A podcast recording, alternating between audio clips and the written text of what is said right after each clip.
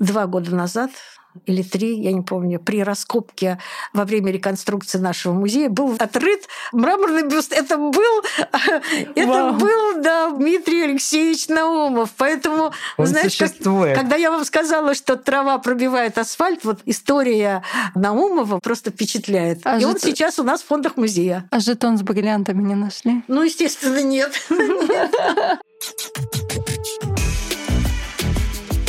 Привет, это «Большая аудитория». Подкаст о Политехническом музее, его истории, настоящем и будущем. А еще о роли музея в российской науке. Я Константин Фурсов, социолог и заместитель директора Политехнического музея по науке и образованию. Я Алиса Иваницкая, научная журналистка, сценаристка Политехнического музея. И сегодня мы говорим об отцах-основателях, людях, чьи идеи стояли у истоков музея, их спорах, и о том, почему научно-технические музеи в России такие, какие они есть. И в студии с нами сегодня Стыл Гургена Морозова, ученый-секретарь Политехнического музея. В одном из выпусков мы поговорили о том, как появился, как родился Политехнический музей. И всякий раз, э, пытаясь восстановить связь времен, да, и рассказать какую-то историю, мы вольно или невольно делаем это достаточно линейно. У нас был некий великий человек, отец-основатель, который придумал выставку, потом э, из нее получился музей, точнее его первая коллекция – он рос и развивался, но действительно ли процесс был таким линейным. Мы всегда говорим о том, что первым и главным отцом-основателем был Анатолий Петрович Богданов. Но при этом есть много других фамилий. Григорий Щуровский, Дмитрий Наумов, Виктор Доловоз. В какой степени они участвовали также в этом процессе? Традиционно считается, что основанием своим музей прикладных знаний и с самого начала его называли политехническим, сами основатели Политехнический музей обязан обществу любителей естествознания, антропологии и этнографии. Но на самом деле потребность в музее промышленном, как они называли, общеобразовательном, ощущалась в Москве очень давно. И эта идея была еще озвучена в 1820-х годах князем Голицыным, который возглавлял тогда Московское общество сельского хозяйства. В 1863 году было учреждено новое общество вот при Московском университете. И случилось так, что вот Анатолий Петрович Богданов, который был членом им и МОСХа, скажем так, да, вот этого общества сельского хозяйства, и потом учредителем вот нового общества, он помогал на первом этапе Московского общества сельского хозяйства учреждать музей. И когда это не получилось, он присоединил свое новое общество, вот потенциал его членов, а туда входили не только ученые, входили предприниматели, входили туда члены правящих кругов. И в результате эти попытки венчались успехом. Но в 1867 году Богданов поехал на Всемирную выставку в Париж, и она его потрясла, и он увидел, как э, на этой выставке, действительно впервые в истории всемирных выставок, была не только представлена продукция науки, там, э, технологий, промышленности, но и объяснялось, как это. И впервые, можно сказать, были приняты технологии популяризации. И вот э, там устраивались лекции, беседы. Это было не э, свойственно всемирным выставкам. И все увиденное так впечатлило Богданова, а он был вместе с другим членом общества Иоля, тоже отцом-основателем будущего музея, Владимирским профессором физики университета. И они решили сделать музей технический и сельскохозяйственный и вот естественных наук. Я хотела вот уточнить, вы сказали, что в Москве витала эта идея давно и так далее. Просто я, когда сейчас думаю о том, что происходит сейчас, мы технологии воспринимаем как неотъемлемую часть нашей повседневности. Мы их даже не замечаем. Но как будто бы эти люди в то время испытывали какой-то восторг и удивление, встречаясь э, с продуктом прогресса. Права ли я? Так ли это было? Конечно, это было время расцвета науки, революции промышленных. И, естественно, эта тенденция была отмечена и на Западе, и в первую очередь на Западе. Если вы помните, то первый музей был после Всемирной выставки в Лондоне, Хрустальный дворец был создан.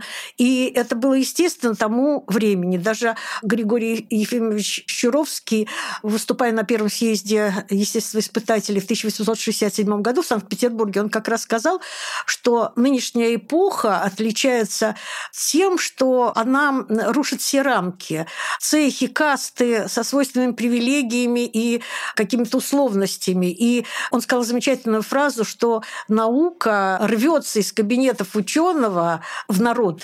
Поэтому и выставка 1967 года в Париже была такой, и это была тенденция времени – привлечь все больше и больше людей к этим успехам промышленности и поддержать расцвет науки. И это было естественно. Мне кажется, это происходит и сейчас, когда, вот я так понимаю, в 90-х годах, у нас в начале 2000-х по стране покатилась волна создания новых э, центров, помимо академических э, музеев, э, центры познавательные, да, вот науки наук. Такая тенденция сохраняется во все времена. Просто мы привыкаем к этому. И это называется просто немножко по-другому. Вот. Но человечество никогда не перестает удивляться всему новому, что он наблюдает. Ну, то есть получается, что примерно середина XIX века — это рождение такого нового типа институции. Научно-технический, политехнический, научный да, музей. Да, и это связано именно с расцветом науки того времени и промышленности. Я упомянула слово популяризация. Так назывался даже доклад Щуровского, Григория Ефимовича Щуровского на Первом съезде естествоиспытателей в Санкт-Петербурге. Он говорил о том, что популяризация наук – это тенденция времени. И он говорил, что это очень сложный процесс. Это очень актуально сейчас звучит. И что популяризировать могут только люди, хорошо знакомые с объектом своей области знания, да, вот с объектом, который он излагает. И более того, он должен быть хорошо образован в других областях, которые выходят за пределы его специфического знания. Это, это когда вот он говорил, Это 800 1867 вот, год. Если наш подкаст будут слушать современные научные журналисты, коммуникаторы науки, которые обсуждают эту проблему сейчас, то всем рекомендуется найти эту речь. Эту речь, она наверняка... Она опубликована. Она опубликована, прекрасно. Да, и э, вот ссылаться на классиков. Кажется, что там уже многое было. Простите, я вас перебил. Э, вы говорили о том, что Щуровский очень ответственно относился к популяризации и вообще был человек таких широких взглядов. Да, если можно, я о популяризации потому что э, э, это мое больное место. Оно сейчас очень широко, как бы это слово употребляется, но мне кажется, современное толкование, оно очень узкое. Вот. И в частности, если опять же мы обратимся к той э, знаменитой речи, а эта речь, она притворялась во всех его делах, и эти убеждения разделялись всеми его единомышленниками. И он там, во-первых, говорил, что популяризация не может быть чисто научной. Он говорил о двойственной натуре человека, который, конечно, конечно, ищет реализации своих идей, которые им движут, но он с чисто эгоистических сторон, он очень заинтересован и в материальной реализации своих идей. Поэтому обязательно нужны практические и прикладные аспекты э, вот этой науки. И не случайно наш музей они назвали музей прикладных наук. То есть он говорил, это должно быть научное, и материальное или техническое. Нельзя отрывать науку от техники. Мати- вот материально именно в смысле техники. Да, но материально имеется в виду, но это их язык, язык ну, 19 века. В смысле не абстрактное, не фундаментальное получается. Да, вот всякое фундаментальное при популяризации должно быть именно с практическим применением обязательно. То есть это для них был вот такой вектор. И так строился наш музей. И более того, он сказал, что кроме того, что он должен, популяризатор, хорошо знать свой объект, он должен еще держать пульс, он говорил, он очень так образно говорил, пульс на руке народа, он должен чувствовать его направление, то есть говорить языком ему понятным. И более того, он говорил, что очень важно разработать научный язык, и именно русский научный язык. И это тоже очень важно в деле популяризации. А можно уточнить, потому что сейчас, когда мы говорим о научном языке, сразу представляются термины, профессиональный жаргон, и, собственно, научный язык — это то, что разделяет ученых и обычных людей. То есть э, популяризаторы сейчас или ученые, выступая с популярными лекциями, они адаптируют язык науки То есть это два разных языка. Я вот к чему. Да, вы как раз попали в точку, потому что Григорий Ефимович говорил, что надо разрывать эти кастовые вот объединения. Наоборот, надо говорить простым языком для того, чтобы привлечь внимание всего общества и пробудить интерес к этому. Поэтому это было главное. Далось сложные термины, больше красивых образов, метафор и примеров. Но это не значит, что выхолащивать. Вот. Ну, как-то, вот. да, ну как-то я вот смотрю, они об этом э, говорили и об этом заботились, но почему-то пошло не туда. Почему? Ну, Почему кажется... пошло? Вся история нашего музея, она как раз демонстрирует ведь эти воскресные объяснения, начиная для самых низших слоев. Это же было просто объяснение на предметах. Это простым, доступным языком. И Богданов, который это очередное его, вот, да, вот новация его, когда внедрял эту форму, именно бесплатные лекции, воскресные объяснения для необразованных людей, он встретил большое противодействие со стороны тогда еще ученых. А, они говорили, зачем нам снижаться до этого уровня, зачем терять время. И все-таки Богданов и э, его единомышленники настояли, и эти вот наши воскресные лекции, которые говорили совершенно простым языком, они собирали огромные вот э, залы, и там есть вот у нас фотографии XIX века, когда стоят очереди у входа в музей простых вот просто людей, и есть фотографии нашей аудитории. И это было кредо нашего вот музея, говорить простым языком. Этот подкаст – часть обширной программы празднования 150-летия Политехнического музея. Подписывайтесь на наши соцсети, чтобы быть в курсе всех новостей. Ссылки в описании. Так кто стоял у истоков? Давайте про каждого такую небольшую характеристику просто. Вот Богданов Вот у давайте нас... Богданов. Богданов у нас как бы непреодолимый. Я такой термин использовала в выставке много лет назад, когда делала выставку про Капицу Петра Леонидовича. Причем он не просто непреодолим, он еще большой психолог. Это не просто технология, он об этом пишет. Как большие массы недоверяющих тебе людей, сомневающихся, консерваторов починить свои идеи. Да, вот и он прямо показывает, как бы там это можно сделать. Есть речи, вот его вот какие-то высказывания. То есть он такой визионер, идеолог, да, человек, да. которого... Более того, да, в него метались все эти стрелы. Там не буду говорить про него книги, читайте книги про него, потому что там и Чехов про него Фельтон написал, и, и как-то он был очень э, заметен в наших э, московских кругах, и его такая активная позиция вызывала к нему неоднозначное. Демиург. Вот, да, но памятником ему наш политехнический, Хорошо. хотя он считал, что памятник это Петру Великому, да, вот а, это, он впервые это сказал, и дальше все основатели уже цитировали, что Москва поставила в лице вот, э, значит, политехнического музея да. памятник, да. Непреодолимый Богданов. А, Беловоз. Демиург. Да, вообще Беловоз – это тоже потрясающая фигура, интереснейшая. Их всех объединил, конечно, Московский университет. У них разное происхождение, но вот Беловоз, Богданов э, там, и Наумов, они все одного времени. Рождение примерно 29, 31, 34 год. И в этой плеяде только выделяется Щуровский, который был на 30 лет старше. Вот. И все они выпускники Московского университета. Вот смотрите, они шли вместе, у них очень много, значит, кроме того, что они в одном университете выпускались примерно в одно время. Там также сначала на собственные средства поехали за границу. В 1857 Богданов поехал для стажировки, для изучения зоологических садов, а попозже поехал туда тоже сначала на свои деньги, а Деловоз. Но просто Деловоза поставили на государственное потом субсидирование, ему стали выделять из казны деньги, и он там пять лет по заданию Министерства государственных имуществ провел, изучая как раз вот э, наглядные пособия, работая в пользу э, Петровской земледельческой академии, ныне Академия Тимирязева. Это ему помогло потом, приехав в Россию, помогло, когда его назначили директором ремесленного училища, Московского ремесленного училища, которое по его же инициативе было преобразовано в Московское техническое училище, ныне МГТУ имени Баумана, да, он возглавил его, он придал ему статус высшего образования и внедрил русский метод подготовки инженеров.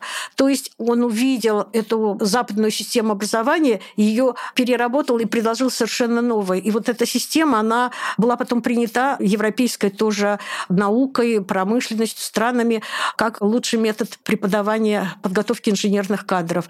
Она заключала в том, что прежде всего должна была э, прочная связь с промышленностью, то есть студенты должны были обучаться не только фундаментальным наукам, но и прикладным обязательно, да, и более того, они должны были получать фундаментальные, это не снижало уровня вот обычных наук, которые э, они познавали, а наоборот, они должны были держаться на уровне университетских курсов. И должна была быть обязательно практика студентов, выпускников, промышленность. Ну, как это современно звучит, скажите. Поэтому, когда мы говорим о связи с промышленностью, конечно, если в числе основателей был Делавоз, вот такая личность. Причем Делавоз был директором много лет, возглавляемого им МВТУ, но он не только занимался вот этой научно-организационной, скажем так, деятельностью, преподавательской деятельностью, он был таким очень известным государственным деятелем. Его посылали на все выставки международные, крупные, где он организовывал от России отделы, да, вот на всемирных некоторых выставках. В общем, это была значительная фигура. Вот. К сожалению, где-то 79 года он почувствовал себя плохо, он стал болеть, стал отдел музея отходить. Он переехал в Петербург и стал чиновником, а сначала чиновником, потом руководителем учебного отдела Министерства путей сообщения и скончался в Париже. Каким он был? Так, чтобы мы его не Он не был строгим, он был очень совер... Ну, это если он был чиновником, если человек организовывал эти отделы на всемирных выставках, да, если человек создал политехническое общество, настаивал на централизации управления политехнического музея. Это был такой Беловоз- крепкий государственник, да. Беловоз организатор. Да, и Доловоз у него прямо четко. Вот я как раз хотела сказать, что они были вместе все, даже были в этой комиссии, которая организовалась при обществе в 1870 году для разработки каких-то предложений по музею. Да, это еще июнь 1870 года. И было два письменных мнения. Одно Богданова, а другое Доловоз. Так вот, Богданов там писал об общих, что обязательно нужна связь с научными обществами, чтобы они поставляли нам коллекции, чтобы они следили за вот уровнем развития коллекции, чтобы они нам читали лекции. В общем, он говорил о таких вещах. Говорил, что, да, впервые, кстати, сказал Богданов, что коллекции должны быть, как бы сейчас сказали, аттрактивны. Он сказал, что они должны быть так оформлены, чтобы привлекать внимание. То есть, понимаете, вот он обратил внимание на экспозицию. Они все говорили только о коллекции. А вот Богданов о внешнем виде тоже, потому что он понимал, что просто предмет очень плохо воздействует, особенно на малообразованную публику, и ее надо каким-то специальным образом подать. Это, кстати, актуально и в наше время тоже. Поэтому... Что ну, отвечал ему а в да, а? Деловоз говорил о деталях. Деловоз сказал, что надо, чтобы музей был в центре города. Вот, то есть он должен быть доступен, чтобы вот он этим целям э, способствовал. Дальше у него должна быть обязательно большая библиотека. У него должна быть а, аудитория. То есть он вот вы видите, два разных характера. Да? Этот строит уже конструкцию этого музея. Поэтому э, это действительно такой организатор, это конструктор, а этот вот тоже идеолог, но тоже Концепцию пишет Богданов, а как но бы он ее тоже техническую реализацию да. пишет Детали, Деловоз. детали прописывает э, деловоз. Вот детали, да, да, это получается, да, Но, вот, но Так, коллектив- Наумов. Вот да. к ним добавляется, значит, Дмитрий Алексеевич Наумов. Наумов, Э, да, Наумов. Теперь мой любимый Наумов.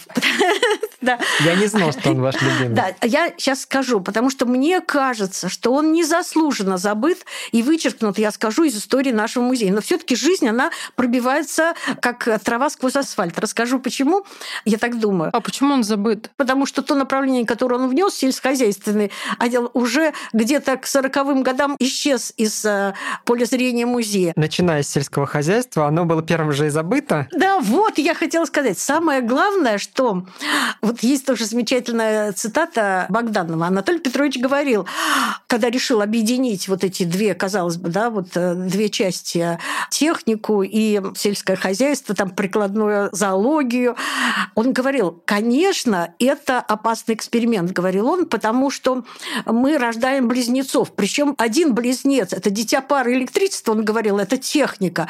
Он уже упитанный, он уже развитой. А другое хилое, только это прикладное естествознание, только-только набирающее это силу. И, конечно, есть опасность, он говорил, что вот эта техническая часть поглотит прикладное естествознание, но у нас э, внутри общества такие дружеские отношения, что я уверен, что этого ничего не будет. Но вот здесь он, к сожалению, да, теперь вот как раз по поводу Наумова. Не к любимчикам Да, да. Во-первых, он удивительный человек, который более 27 лет возглавлял Московскую губернскую земскую управу. Будучи, кстати, специалистом по международному праву, тем не менее, значит, Дмитрий Алексеевич был очень востребован в разных обществах, научных, ученых, сельскохозяйственного общества, потом вот, э, был почетным членом ИОЛИА. То есть он юрист, который был членом общества любителей естествознания. Да, да. Но для начала он был обществом, которое раньше образовалось. Это вице-президент Московского сельского э, хозяйства. Общества. Подождите, а вот где юристы и специалисты по международному праву, и где сельское хозяйство? Ну, вы знаете, они были очень широко образованы. Они читали лекции и по физике, и по медицине, вот тот же Щуровский, по геологии. Ну, это было так... В общем, это время. это время такое. Это было такое время, да. Широко образованные люди. Поэтому такой такой успех их начинаний, понимаете? И вот Дмитрий Алексеевич потом, после того, как удалось, а не просто удалось, э, он, это сельскохозяйственный отдел политехнической выставки, был председателем этого отдела, и он э, его организовал и в чистом виде потом перенес в музей. И надо сказать, что когда выяснилось, что не может так часто комитет, который был создан по указу императора в сентябре 72 года, уже после того, как выставка закрылась, политехническая, был учрежден комитет, и комитет должен был организовать музей.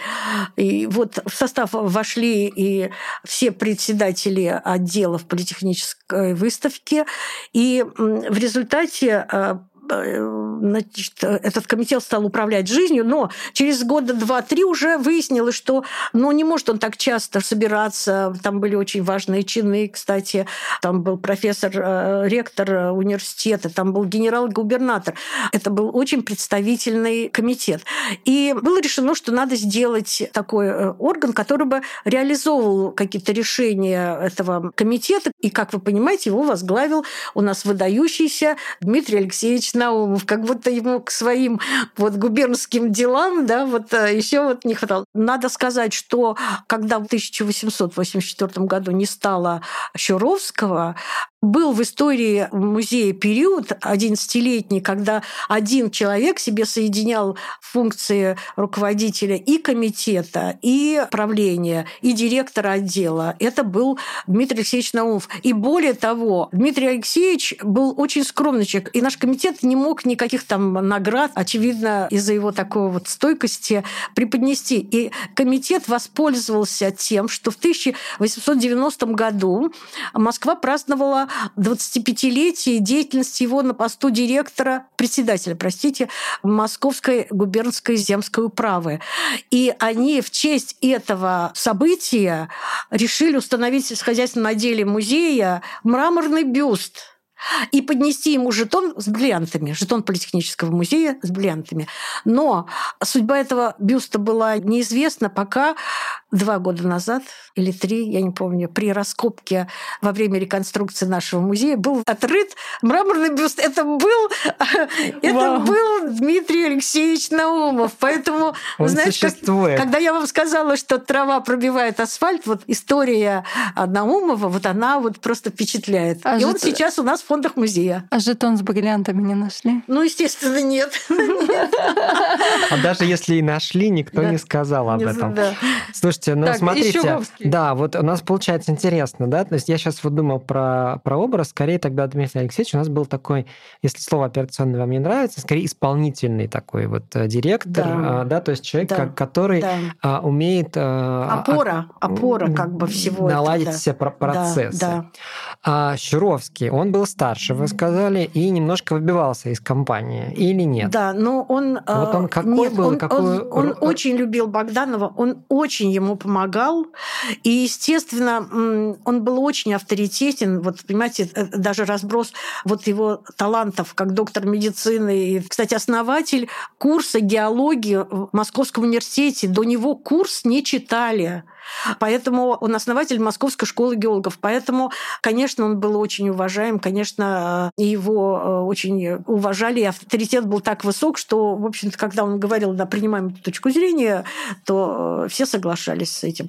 Поэтому он, он был с ними, он руководил заслуженно всеми, и он давал этим всем молодым ну, они на 30 лет все моложе его, делать, э, реализовывать свои идеи. Вы научный Ментор. руководитель. А да. Да. Научный руководитель музея. Или ментор, да, не знаю. Ну да. Ну, как-то так. То есть мы э, собрали их э, по частям. Все эти четыре человека сошлись в нашем музее. Можем ли мы как-то проследить, чем закончилась их личная история и чем закончилась история их детища? Может мне быть, кажется, и не закончилась. Мне кажется, история детища-то продолжается. Да, и, мы тому, и мы тому живое свидетельство. Да, да, я столько, я уже час, по-моему, рассказываю, как они основали и как мы идем по этому пути, невзирая на сложности, что это прорастает. И надо сказать, что все руководители отделов музея не получали ничего, не работали на безвозмездной основе. Получали только два хранителя. На первых порах это было в течение первых шести-семи лет, было два хранителя. Они получали жалование и они жили в музее. Это были квартиры. И секретарь комитета тоже. Ну, естественно, потом э, швейцары, служители гардеробной и все такое прочее. А руководители, они не получали ничего до советских времен. Тогда музей перевели на э, дотацию государства, и всем положили жалование определенная. А теперь давайте по поводу э, научного развития музея. Дело в том, что так как ученый возглавлял, ну, например, Владимирский, да, он возглавлял отдел прикладной физики, кто-то там возглавлял Богданов там прикладной биологии. Им было этого недостаточно, как бы они хотели опираться на общественность, на своих коллег. И первым э, сделал эту коллекцию, э, создалась такая коллекция, которая определяла развитие этой области знания Первой была комиссия при прикладной физике.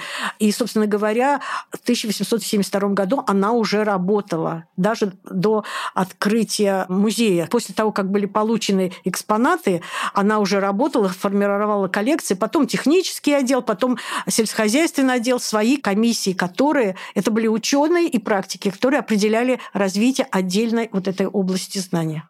В одном из наших выпусков мы говорим об исследовательских лабораториях Политехнического музея. И у меня вот сейчас э, в этой связи возник вопрос. Это были те же люди на первых порах? Они же возглавляли лаборатории, а, так, директора? Это очень хороший и, вопрос. Или нет? Я вспомнила, что я забыла массу всего сказать. Как раз про музей сам был новацией, но он еще новые методы обучения и лаборатории. И в частности, вот давайте на том же продемонстрируем Наумове он предлагал лаборатории сделать как бы такую станцию для испытания сельскохозяйственного оборудования, для проверки каких-то инструментов, устройств. То есть если у нас была химическая, а потом физическая лаборатория, при музее работали, то вот такого рода, скажем так, лабораторию, да, сельскохозяйственную, через дефис а, испытательную станцию не удалось, потому что это требовало помещения, а помещения никогда не хватало и денег. Второе, он предложил сделать как лабораторию физиологическую теплицу. Кстати, проект теплицы, который предполагался в Кремлевских садах, когда у нас было это помещение, эта территория нам предложена, даже разрабатывал Тимирязев. Но вот э, сельскохозяйственный отдел с самого начала предполагал, что у него должна быть такая теплица, как лаборатория. И она была построена только в 1907 году, и эту мечту э, Наумов реализовал Василий Робертович Вильямс. То есть у нас на крыше с введением, э, строительством левого ну, или северного крыла была построена теплица. Это было одно из условий проекта. И в этой теплице ставились опыты с растениями, и потом они демонстрировались в зале тоже. Так что вот это. И еще планировалась метеостанция сельскохозяйственная. То есть вы понимаете, сколько исследований должны были провести. Но как экспозиционный вариант она не была введена.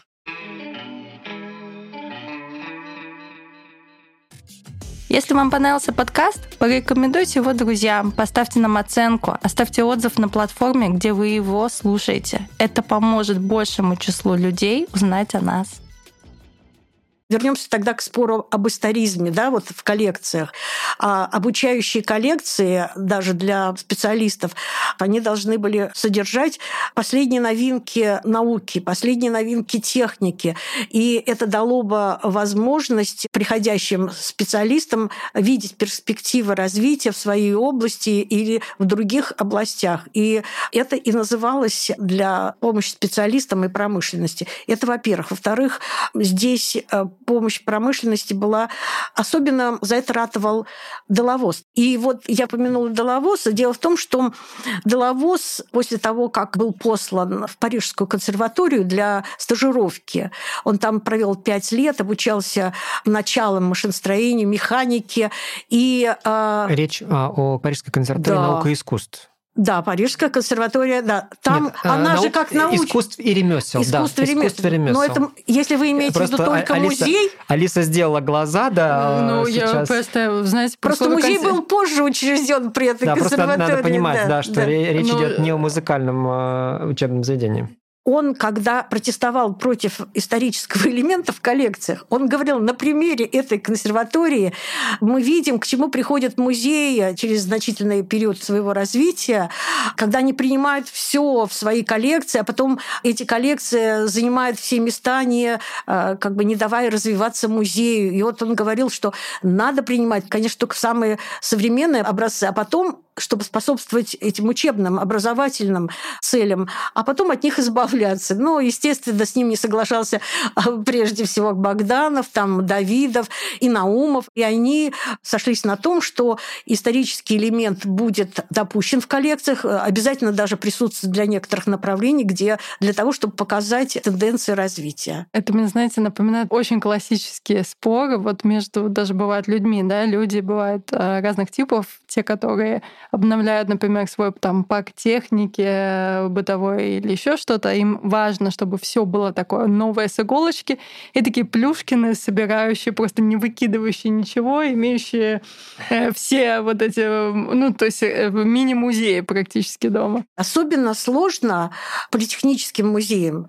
И, кстати, есть замечательная фраза, высказывание Богданова, он э, говорил, что это требует очень больших средств, затрат, и времени, и внимания государства. Он почему? В отличие от художественных. Потому что любая художественная галерея там, или скульптурные коллекции, они даже если обладают небольшим количеством каких-то образцовых идеальных произведений, говорил он, они уже влияют в достаточной мере на вкус, на вот, э, повышение культуры. А вот если вы представьте себе десяток, два десятка этих машин, которые вырваны из разных производств, они только произведут гнетущее э, впечатление. Поэтому он говорил, самый главный приз – это научная систематизация. Я хотела бы резюмировать а, вышесказанное вот из того, что я поняла из беседы с вами, что когда они придумывали музей, во-первых, они сделали его по образу и подобию университетского сообщества. Во-вторых, они были настолько одержимы наукой, что хотели производить научное знание непосредственно в музее. Для этого сделали лаборатории, метеостанции, пытались сделать опытные сады и много чего организовать. И вот в конечном счете, знаете, я вот хотела бы все-таки понять, да, то есть это то, как рождался музей. Вот эта картинка. И как так получилось, что сейчас мы музей воспринимаем как некую институцию для, не знаю, хранения прошлого все-таки, да? На самом деле это не так. И это просто вот, то, о чем говорил, кстати, Доловоз предупреждал, что вот эти коллекции, которые за 150 лет сложились, они привлекают все больше и больше на себя внимания, отвлекают как бы силы средств. И, в принципе, действительно для того, чтобы его вводить в действие, это собрание, его надо изучать. Да? С другой стороны, нужно, чтобы это было уравновешено вот этой наступательной политикой популяризации. Да? Вот, то есть, чтобы и эти новые формы тоже объяснения все время притворялись. Мне кажется, где-то к концу вот 20 э, века мы этот баланс несколько нарушили. Но сейчас зато наблюдается другой тот темп, который приобретение коллекции, пополнение, он э, снизился. Сейчас все больше как бы упор и вес приобретают вот именно просветительские программы, предъявление обществу, что тоже все правильно. Но наращивать вот этот потенциал информационный в виде объектов науки и техники, о чем говорили наши основатели, современные последние достижения, которые бы могли... Ну, это как генетический семенной фонд Вавилова, понимаете? Вот мы должны это сохранять для будущих поколений. Вот мне кажется, мы сейчас вот... Ну, естественно, мы 10 лет уже реформируемся, мы строимся, но пополнять наше собрание, наши коллекции надо обязательно. Более того, нам надо открывать новые. Мне хочется призыв озвучить. Не приносите нам старые вещи, приносите нам новые вещи.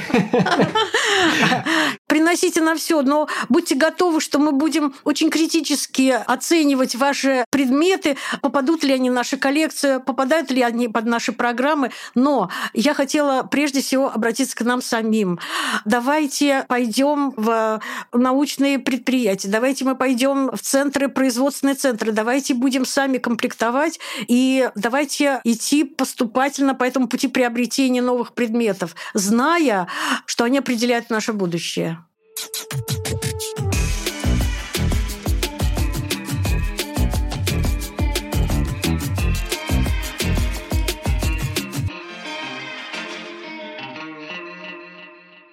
Следующем эпизоде на самом деле, конечно, музейные предметы, несмотря на то, что мы переехали, вот ждем, когда закончится реконструкция, предметы не лежат вот в ожидании, так сказать, новых прекрасных помещений музея. Предметы находятся в постоянном движении. Музейный фонд находится в движении. Над подкастом работали Татьяна Бежинар, research, Борис Долгин, Стелла Морозова, экспертиза, Мария Белых, менеджер проекта, Алиса Иваницкая, продюсирование и интервью, Константин Фурсов, интервью. Студия подкастерская, менеджер Дарья Дякова и звукорежиссеры Татьяна Никулина, Арсений Низенков, Дмитрий Пшеничный и Кирилл Кулаков.